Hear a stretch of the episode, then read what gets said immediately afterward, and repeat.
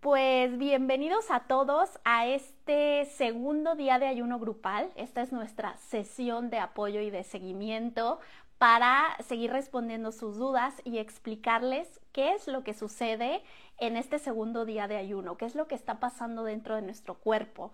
Y estamos llegando a un punto crítico, al punto más importante de un ayuno prolongado, que es entrar al estado de cetosis. Esto me gusta explicarlo muy a detalle porque, pues ya ven que se ha puesto muy de moda la dieta cetogénica y todo el mundo habla maravillas de la cetosis y me gustaría explicarles exactamente qué es para que ustedes puedan ver que tiene ventajas, pero también tiene ciertas desventajas.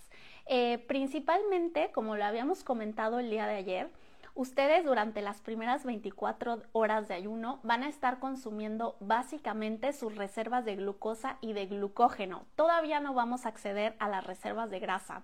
Esto dura aproximadamente 24 horas y una vez que ya agotamos esas reservas, ahora sí nuestro cuerpo va a poder acceder a las reservas de, eh, triglicéridos, de grasas acumuladas en el cuerpo, sobre todo la grasa subcutánea, esa grasa que todos queremos eh, quemar, eliminar de nuestro cuerpo. Pues sí, efectivamente, a partir de las 24 horas aproximadamente es cuando vamos a empezar a quemar eh, propiamente grasa y es nuestro hígado el que se va a encargar de producir cuerpos cetónicos a partir de los triglicéridos. Por eso se llama estado de cetosis o de cetogénesis, porque el hígado es el que se va a encargar de producir estos cuerpos cetónicos. ¿Qué es lo que ocurre también? Bueno, que justamente al entrar al estado de cetosis, como tenemos una gran cantidad de grasa en nuestro cuerpo, de reservas de grasa a nivel subcutáneo, pues eh, podemos estar más estables. Es un, es un momento en el que ya nos va a dejar de dar hambre, incluso entre más profundicemos en el ayuno vamos a sentir que se facilita más, pero el problema es que muchas personas al estar constantemente durante su vida comiendo eh, y sobrealimentándose, pues han perdido la capacidad de entrar al estado de cetosis. Por eso algunas personas sienten muchos malestares durante el segundo día de ayuno y el ayuno les cuesta tanto trabajo porque se han vuelto muy rígidos.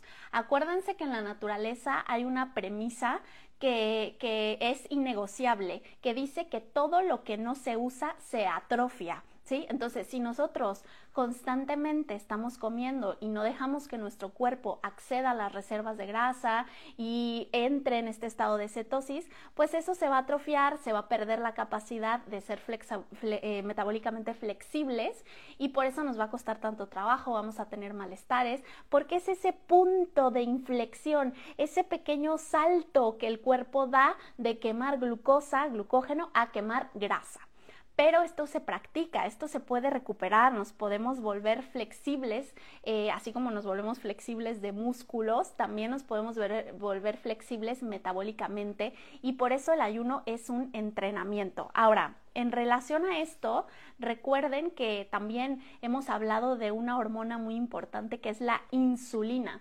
Normalmente cuando nosotros estamos comiendo cada cierto tiempo en el día a día, pues la insulina siempre está activándose y eh, se activa principalmente cuando nosotros ingerimos cualquier alimento, sobre todo los carbohidratos, pero prácticamente cualquier alimento que nos metamos a la boca va a activar a la insulina, que es una hormona que nos va a ayudar a meter ese combustible de los alimentos al interior de la célula y entonces que la célula pueda eh, trabajar. Pero si no se agota ese combustible, pues nos va a ayudar, va a promover que nosotros acumulemos grasa en el cuerpo. Por eso es tan importante que poco a poco vayamos manteniendo a la insulina lo más bajita que se pueda y no estarla estimulando tanto durante el día. Por eso el ayuno funciona tan bien y, es mm, algo que funciona mucho mejor que la mayoría de las dietas y que hay muchas personas que incluso haciendo dietas y todo tipo de dietas ya no logran perder peso porque ya no son sensibles a la insulina.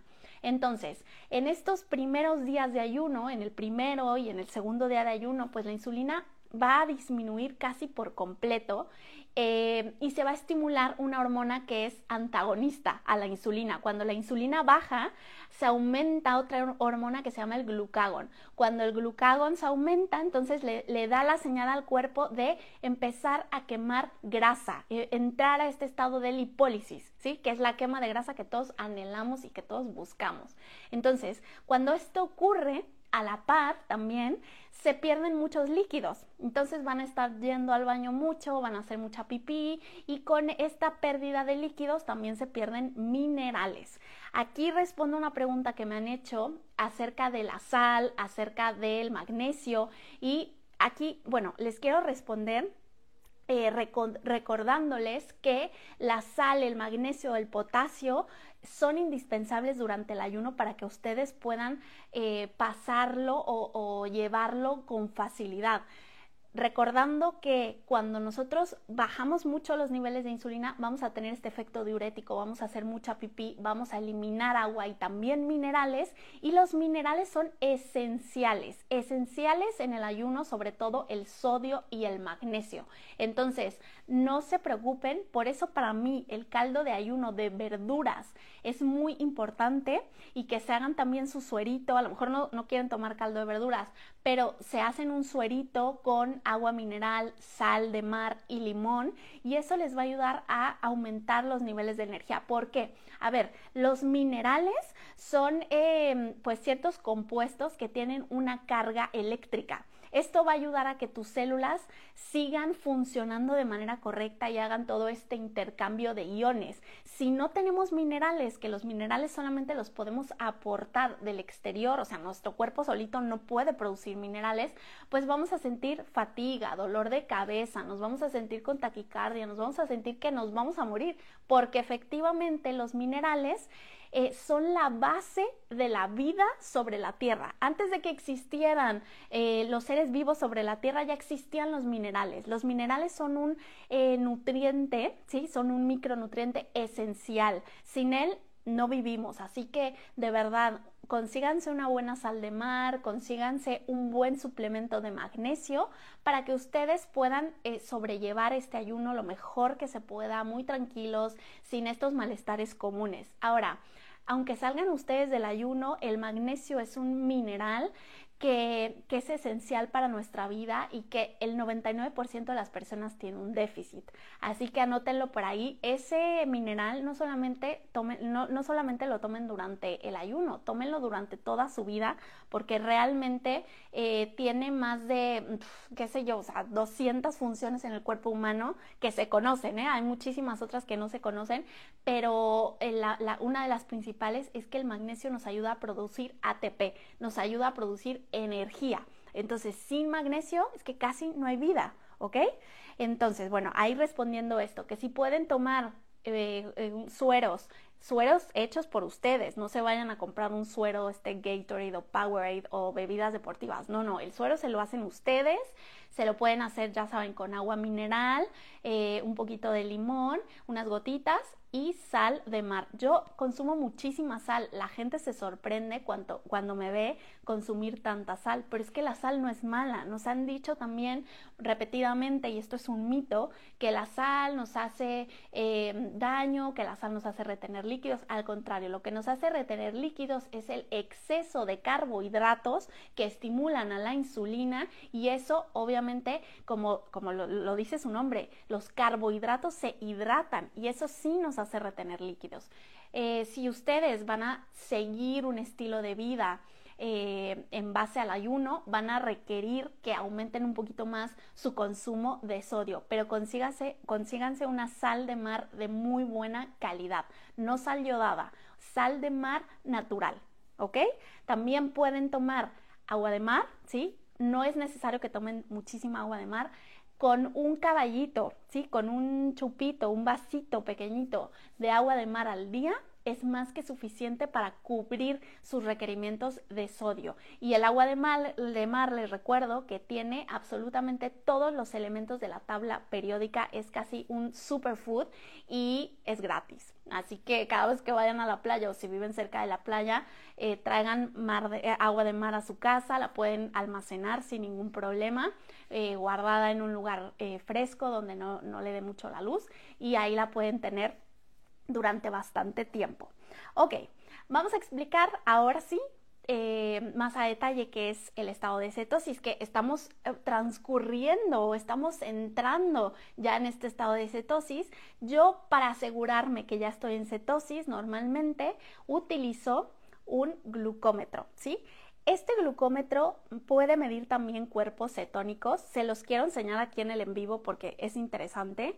Em, y si ustedes pueden conseguir un glucómetro que mida cuerpos cetónicos también, maravilloso. Si no, no se preocupen, con que mida la glucosa podemos calcular si ustedes ya están entrando en estado de cetosis o no. ¿Ok? Este es viejito, ¿eh? Este, el mío ya es viejito, es un Freestyle Optium Neo de, de Laboratorios Abbott. Eh, y este yo le tengo que cambiar las, las bandas estas, las tiras reactivas. Pero ahora ya hay un nuevo eh, glucómetro que no le tienes que cambiar nada, que se llama Keto Mojo, que también ya se puso un poquito de moda por ahí, por Estados Unidos y por México, que les mide todo en, en, una sola toma de, en una sola muestra de, de sangre. Pero bueno, lo quiero hacer aquí con ustedes eh, porque nosotros podemos ir calculando. Primero yo voy a medir más o menos cómo está eh, mi, mis niveles de, glucosa, ¿sí? Vamos a, a, medir cómo están los niveles de glucosa que ya deberían de estar bajos porque yo, bueno, ya estoy prácticamente terminando el segundo día de ayuno y además yo he hecho actividad física. Eh, hoy di tres clases de pilates y además atendí pacientes, entonces eso también físicamente he tenido mucha actividad. Em, y vamos a ver qué tal estoy. Vamos a ver que no tengo ni idea. O sea, con, ustedes voy a hacer la, prueba. Mientras tanto, les digo, váyanse consiguiendo un, un glucómetro como este. Y si puede medir cuerpos cetónicos, maravilloso. Normalmente corresponde normalmente corresponde eh, los niveles de glucosa bajos con que ya estamos entrando en, eh, en cetosis. Pero bueno, vamos a ver aquí. Miren, vamos a ver juntos.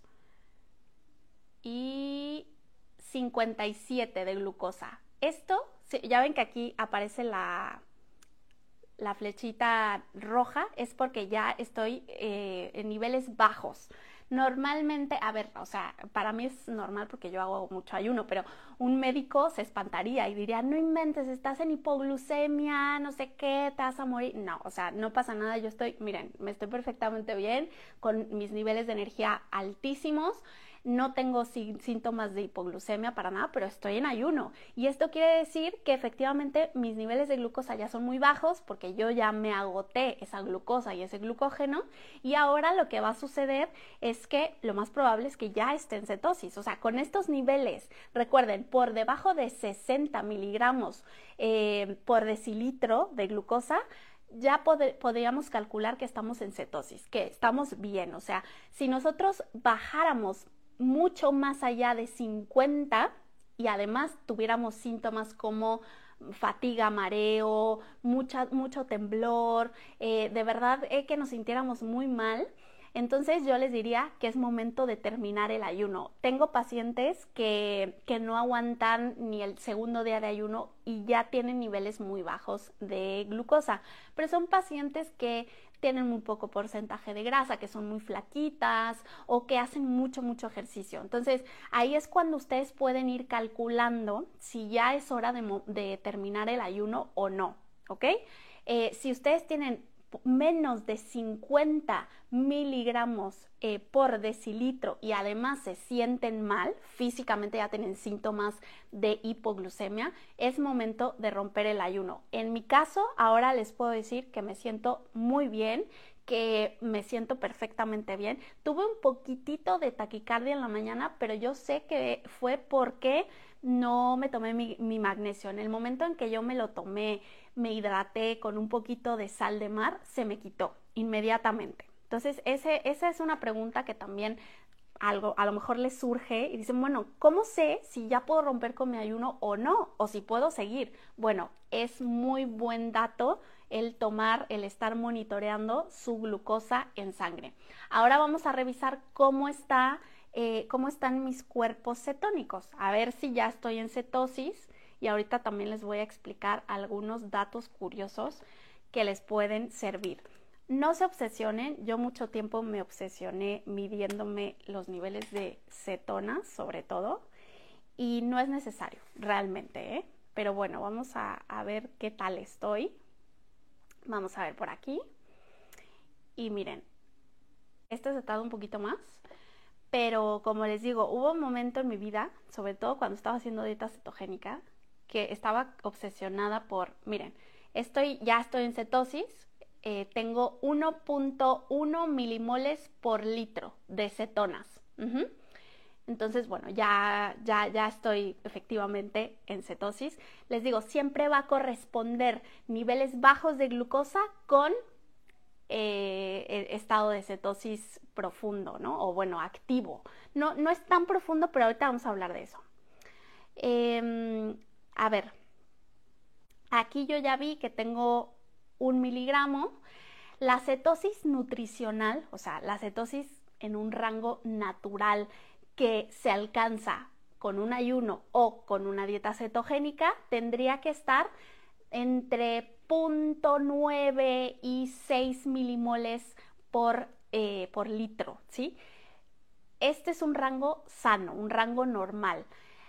Cuando ya pasamos de los 6 milimoles, que ahorita ya vieron que yo tengo 1.1, es muy poquito, cuando pasamos de los 6 milimoles, em, podríamos estar entrando en cetoacidosis y eso no es sano, o sea, eso ya se considera como un estado tóxico, ¿sí? Digamos. Pero esto es muy raro que ocurra con ayuno y muy raro que ocurra con dietas cetogénicas también.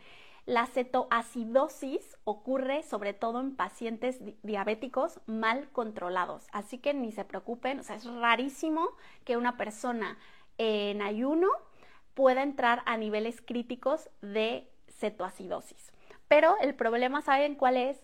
Que se ha confundido mucho la, nomenclatura, o sea, se ha confundido mucho la terminología entre cetosis nutricional y cetosis, o bueno, cetoacidosis, que ya es un estado peligroso. Por eso hay muchos médicos que no tienen ni idea de esto y que confunden los términos y entonces confunden también a la gente y les dicen, no, es peligrosísimo hacer ayuno porque te puede, te puede llevar a un estado de cetosis que es peligroso. Para nada. El estado de cetosis óptimo, como les digo, es de 0.9 a 6 milimoles por litro.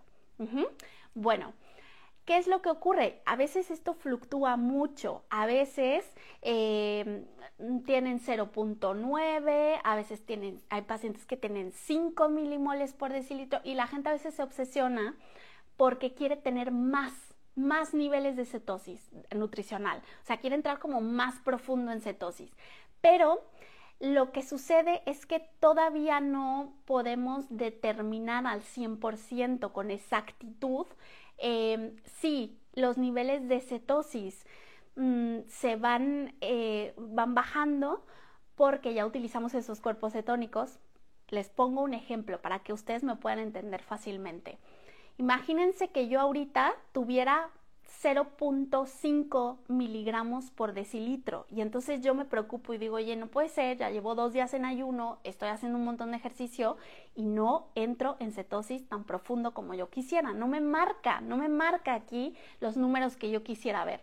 Bueno, esto se puede deber a que probablemente mi cuerpo se haya agotado estos cuerpos cetónicos, ¿sí? Por la actividad física que yo llevo. Por lo tanto, quizá en este sentido puedan bajar los, niveles de cuerpos cetónicos. Por eso, de verdad, les repito, no se obsesionen. Está bien de vez en cuando mm, checar, sobre todo cuando ya nos sentimos mal, nos duele un poquito la cabeza, tenemos la duda de si seguir o no seguir en el ayuno o tenemos la duda de si ya entramos en cetosis. Pero Eh, eso es una cosa y otra cosa es ya obsesionarse con los niveles de cetonas o que, querramos tener mucho más cuerpos cetónicos en sangre. Eso les digo que todavía ni siquiera sabemos al 100%, a pesar de que hay algunas investigaciones, no sabemos al 100% por qué se aumentan, por qué bajan. Hay personas que producen más, hay personas que producen menos. Por ejemplo, otro caso, eh, otro caso práctico, personas que son muy gorditas, que tienen mucha grasa, producirán más cuerpos cetónicos y los producirán con mayor facilidad porque tienen más reservas de grasa. Entonces probablemente ellos se midan eh, los, niveles de cetosis y, y, aparezcan muy altos.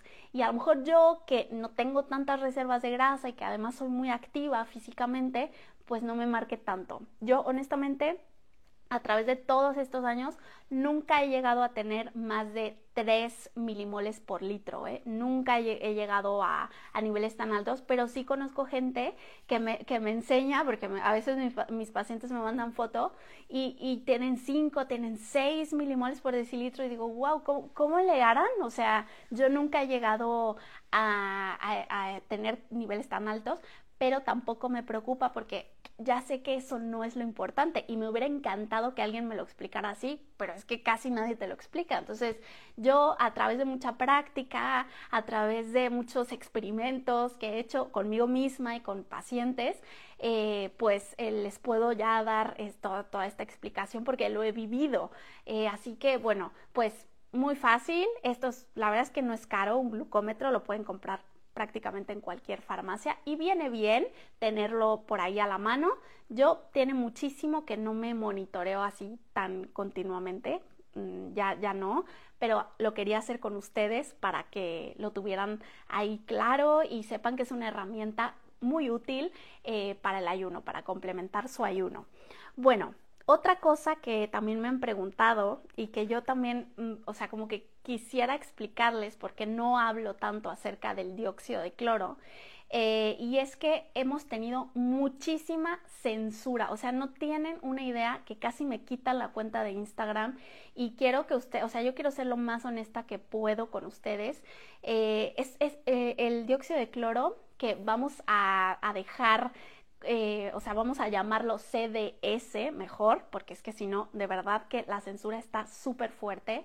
Es una herramienta que yo utilizo muchísimo y que yo la utilizo en los ayunos y que la pueden utilizar durante los ayunos, pueden tomar CDS, eh, también lo podemos llamar oxígeno líquido si quieren, eh, pero he tenido que morderme la lengua y evitar hablar tanto como yo quisiera de esto porque no saben la cantidad de videos que me han borrado, no saben la cantidad de, eh, infracciones que me ha mandado Instagram, que me ha mandado YouTube y que casi, o sea, de verdad que mi cuenta está en riesgo de, de que me la quiten y es muchísimo trabajo el que yo he puesto aquí, entonces no me quiero arriesgar a que, a que me la quiten, por eso vamos a llamarlo CDS, vamos a llamarlo oxígeno líquido y cuando ustedes me escuchen decir este, esta nomenclatura o estas siglas, ya saben de lo que estoy hablando. Eh, y vamos a tener que hablar así porque es que si no, de verdad que no, no nos vamos a poder comunicar ya por aquí y yo no quiero perder eh, pues este, este canal ¿no? de difusión que me ha costado muchísimo tiempo, esfuerzo, dedicación y bueno, noches sin dormir y ya ni les cuento. Eh, pero sí, sí lo pueden utilizar durante el ayuno, por supuesto, no, no, rompe el ayuno, pueden hacer enemas de CDS, pueden tomarlo, sí, el protocolo oral también. Y yo tengo por ahí algunos videos, si ustedes se van más atrás en el Instagram y más atrás en el YouTube, podrán ver eh, toda la información que tengo al respecto. Poco a poco iré subiendo más, pero les quería explicar que si ven que no subo o que casi no hablo al respecto, es por la gran censura que hemos recibido. De hecho, si ustedes intentan etiquetar al Instagram de arroba instituto.ayuno, les va a salir que no pueden etiquetarme, porque es que yo ya estoy así como marcada eh, por, por, por, hablar de estos temas, ¿no? Que, bueno, ya sabemos que funcionan, ya sabemos que, que son efectivos y que si se aprobaran, eliminarían a muchísimos medicamentos eh, del mercado. porque es una, el, CDS, ¿sí? el oxígeno líquido, es una, es una sustancia universal, o sea, es un eh, antídoto universal que luego les voy a compartir. En, más o menos por 1980 ya la NASA hablaba del CDS como un antídoto universal que utilizaba pues eh, los astronautas y utilizaba el, ejército porque prácticamente se puede curar cualquier enfermedad con el CDS y con el DMSO. Ambos son eh, antídotos universales y son sustancias universales que si se aprobaran se, eliminarían prácticamente todos los medicamentos de la farmacia. Muy bien, otra cosita por aquí. Em, ya hablamos de los electrolitos, de la importancia del sodio, del magnesio, del potasio. Em, ya hablamos también de las cetonas, ¿sí? que se producen a partir de nuestras reservas de grasa. El hígado las va convirtiendo porque necesita energía y bueno, las eh, convierte la energía a partir de nuestros triglicéridos, de nuestra grasa eh, subcutánea y se producen cuerpos cetónicos. Eh, estos cuerpos cetónicos los podemos medir con el glucómetro, ¿sí? con un glucómetro que tenga eh, también medidores de, cetonas, o simplemente calculándolo eh, con los niveles de glucosa en sangre, ¿sí? con la glucemia, que aproximadamente cuando estamos por debajo de 60 miligramos por decilitro, ya podríamos considerar que estamos en cetosis. Ventajas, pues que disminuye el apetito, que tenemos energía más estable, que nos vamos a sentir como los reyes del mundo porque los niveles de energía suben un montón, eh, vamos a poder estar muy enfocados porque también el cerebro le gusta mucho alimentarse de cuerpos cetónicos. ¿Cuáles son las desventajas? Pues que no podemos estar permanentemente en cetosis, por eso las dietas cetogénicas no son lo ideal y causan a largo plazo muchos eh, efectos secundarios, porque también los carbohidratos tienen eh, funciones de nuestro cuerpo. Entonces no podemos vivir permanentemente en cetosis, aunque tiene grandes ventajas, porque a largo plazo acidifica mucho al cuerpo. O sea, es como un estrés, un estrés constante, pues no nos hace bien. El estrés puntual es el que nos ayuda a volvernos más fuertes, a, activar todos estos mecanismos de eh, supervivencia, que es lo que buscamos durante estos días de ayuno, pero no se puede seguir a largo plazo. Por eso la mayoría de las personas, si no es que les podría asegurar que casi todas, que intentamos en algún momento, y me incluyo porque yo también lo intenté, eh, mantener una dieta cetogénica a largo plazo, es imposible. Y generamos eh, ciertos trastornos alimenticios eh, como atracones, ¿sí? como síndrome del atracón, como fobia a los carbohidratos, como eh, fatiga crónica, se cae muchísimo el cabello. Yo les doy la experiencia mm, como mujer, perdí el, el periodo menstrual más de un año y medio, o sea, muchas cositas que te das cuenta que a largo plazo, pues por supuesto que los carbohidratos tienen una función en tu cuerpo. Em, luego les explico a detalle cuáles son las funciones, pero a nivel hormonal son muy importantes, sobre todo para las mujeres. Por lo tanto, ahora que ya vamos a empezar a partir de mañana a preparar la salida del ayuno, yo los invito a que ustedes tengan una dieta más flexible y que, que sigan una dieta que no elimine por completo ningún eh, grupo de alimentos que no elimine las grasas, que no elimine al 100% los carbohidratos, que tampoco elimine al 100% los productos de origen animal. O sea, realmente junto con el ayuno eh, tenemos la ventaja de que podemos mm, ser muy flexibles a la hora de comer.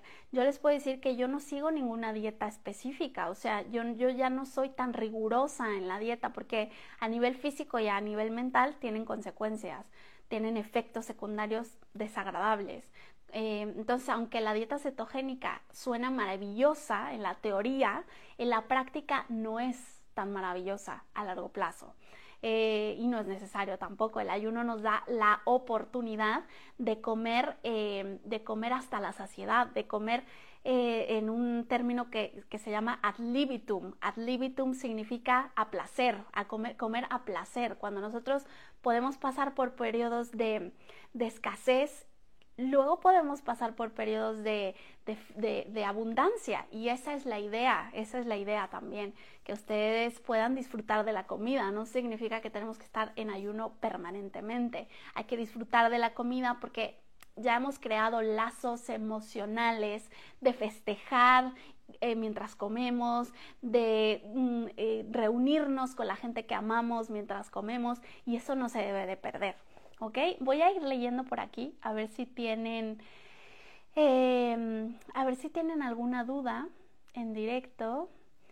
Bueno, muchísimas gracias de verdad por unirse, por unirse por aquí. Pero no, creo que ya quedó, creo que quedó bastante claro todo lo que les quería compartir el segundo día de ayuno.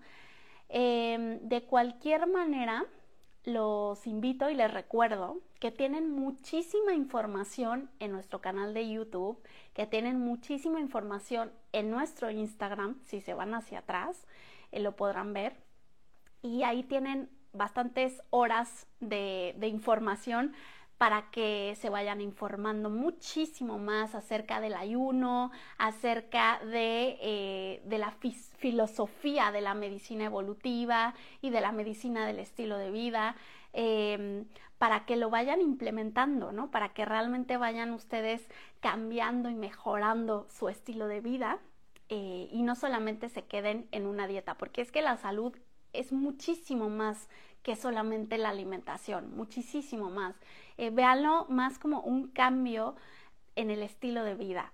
Em, porque muchas preguntas de las que me han hecho también, digo, bueno, esta pregunta seguro me la están haciendo porque no han leído el manual de ayuno, porque ahí viene todo súper bien explicado, o porque no han visto los otros videos que yo les he colgado por allí.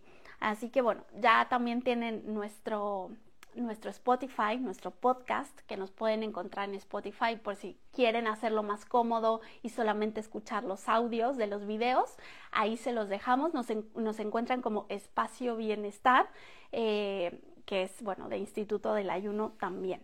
Así que bueno, con esto los voy a dejar por aquí. Recuerden que este segundo día de ayuno es importante porque estamos pasando de quemar glucosa, de quemar glucógeno, a entrar a las reservas de grasa y ahora sí utilizarlas como energía. Por eso es muy, muy, muy importante que puedan pasar este pequeño bache, ¿sí? Las personas que no están habituadas a, eh, a cambiar de moneda energética, denle tiempo a su cuerpo, denle tiempo a que vuelva a activar estos procesos que son naturales, o sea, mm, no es que haya una persona que no pueda, no para nada, o sea, es que todos los seres humanos tenemos la capacidad de pasar eh, por periodos de ayuno de tres o más días, pero por lo menos de tres días, todo el mundo tiene la capacidad de hacerlo. Un ayuno de tres días prácticamente cualquier persona lo puede hacer.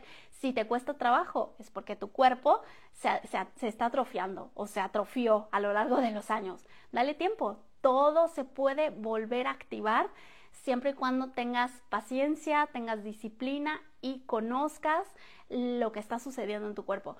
Eso es mucho más fácil, se llama Deep Learning, ¿sí? El Deep Learning eh, como parte de la consulta con un paciente se ha visto que tiene mucho mejor resultado que simplemente recetarle un suplemento, recetarle una dieta o un medicamento. Cuando tú le explicas al paciente qué es lo que está pasando dentro de su cuerpo, qué es lo que va a ocurrir, cuál es el proceso, entonces el paciente lo entiende y ya se involucra en este proceso terapéutico.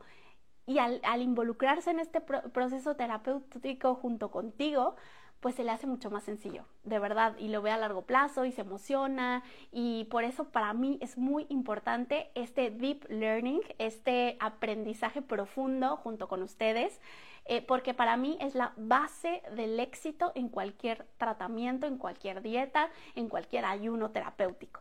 Así que bueno, les mando un besote.